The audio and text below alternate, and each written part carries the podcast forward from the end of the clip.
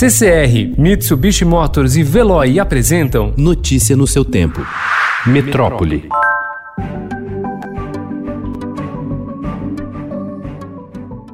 O interior paulista, novo epicentro da pandemia, registrou pela primeira vez o maior número de novos casos da Covid-19 do que a capital no fim de semana. Mesmo com a autorização para liberar o comércio segundo o plano de reabertura gradual da gestão João Dória, Campinas e Sorocaba fecharam as lojas ontem diante da alta de infectados. Já Marília e Registro, que receberam orientação do governo para retomar restrições a atividades econômicas, decidiram manter o comércio aberto. O Estado informou já ter notificado os dois municípios.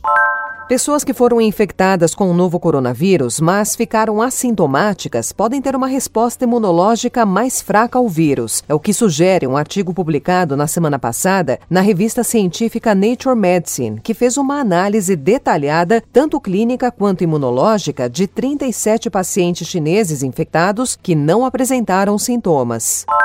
Estudo realizado por pesquisadores da Universidade Federal do Amazonas alerta para o risco de um novo pico da contaminação pela Covid-19 nos meses de julho ou agosto, por causa principalmente da reabertura gradual do comércio em Manaus. A equipe trabalha com a elaboração de um estudo completo que deverá ser divulgado nas próximas semanas.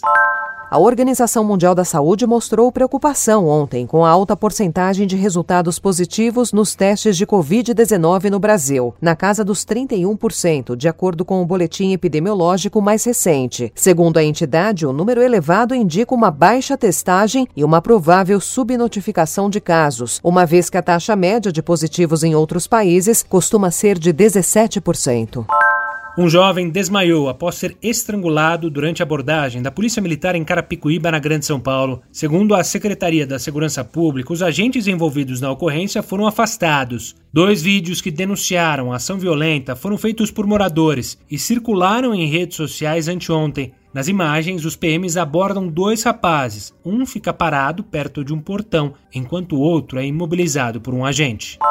Em meio ao recorde de letalidade e denúncias de violência policial, o governador de São Paulo, João Dória, afirmou ontem que a cúpula da Polícia Militar terá de passar por um novo treinamento a partir de julho. Segundo ele, o programa vai se chamar Retreinar e, inicialmente, mira as altas patentes da corporação, só chegando depois aos PMs que estão na ponta e fazem um atendimento nas ruas. Para atender coronéis, tenentes-coronéis, majores, capitães, tenentes e sargentos da Polícia Militar do Estado de São Paulo, iniciando no comando da Polícia Militar, no quartel-general, que fica no bairro da Luz, em São Paulo, e depois na Academia do Barro Branco. Negra de família pobre com currículo recheado de trabalhos braçais, Mirtes explica por qual motivo decidiu batizar o único filho de Miguel Otávio. Queria um nome bonito e forte. A melhor opção era um dos arcanjos da Bíblia, mas aí já tinha Gabriel na família, conta o Estadão. O complemento é porque na minha cabeça tinha de combinar com um doutor. Já imaginava ele como médico, advogado ou engenheiro, doutor Miguel Otávio. A dor da empregada doméstica Mirtes Renata Santana de Souza, de 33 anos, é saber que, em vez do futuro de prosperidade, o filho se tornou uma espécie de símbolo do passado insistente do Brasil. Entregue aos cuidados da patroa Sari Gaspar Corte Real, o menino teria tentado encontrar com a mãe e acabou sendo deixado sozinho no elevador de um prédio de luxo no centro do Recife. A história termina com a criança despencando do nono andar a uma altura de 35 metros, em circunstâncias que ainda precisam ser esclarecidas. Notícia no seu tempo. Oferecimento CCR e Mitsubishi Motors. Apoio Veloy. Fique em casa. Passe sem filas com o Veloy depois.